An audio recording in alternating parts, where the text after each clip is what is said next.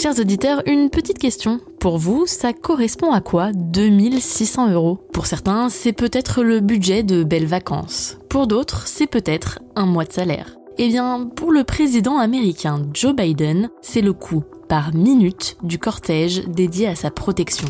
Bienvenue dans Décode, le podcast par Explore Media. Chaque fois qu'il se déplace par la voie terrestre, Joe Biden doit emporter avec lui deux, trois bricoles. Au total, il est accompagné d'une centaine de personnes réparties dans 50 véhicules blindés, dont certains sont conçus sur mesure. Rien n'est trop beau pour assurer la sécurité du président des États-Unis d'Amérique.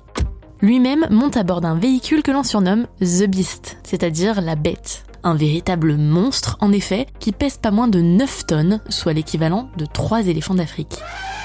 Les portières sont épaisses de 20 cm et 13 pour les vitres, de quoi résister aux balles et même aux grenades. Ça, c'est pour l'extérieur, mais à bord de la voiture, on retrouve aussi un véritable arsenal de guerre. Un lance-roquette, du gaz lacrymogène, des lunettes de vision nocturne, des fusils à pompe et même des poches de sang du même groupe sanguin que celui du président.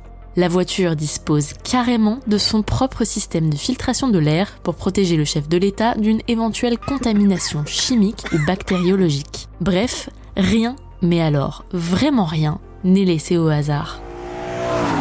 Forcément, tout ça, ça a un coût. Chaque voiture The Beast coûte ainsi près de 1,5 million et demi de dollars. Et à chaque déplacement, il y en a trois comme ça dans le cortège une pour transporter le président et deux autres placées stratégiquement parmi l'ensemble des véhicules pour brouiller les pistes d'un éventuel assaillant. Ça, c'est uniquement pour la voiture qui transporte le président. Dans les 50 autres véhicules du cortège, on retrouve des membres des forces spéciales, des militaires prêts à ouvrir le feu, des médecins, une ambulance et une voiture de renseignement, la ID Car, qui communique en permanence avec les autres unités. À l'avant, on a aussi trois véhicules spéciaux qui ouvrent la voie, accompagnés de sept escadrons de motards appelés les Swipers, dont le rôle est de vérifier la route et d'écarter les dangers potentiels.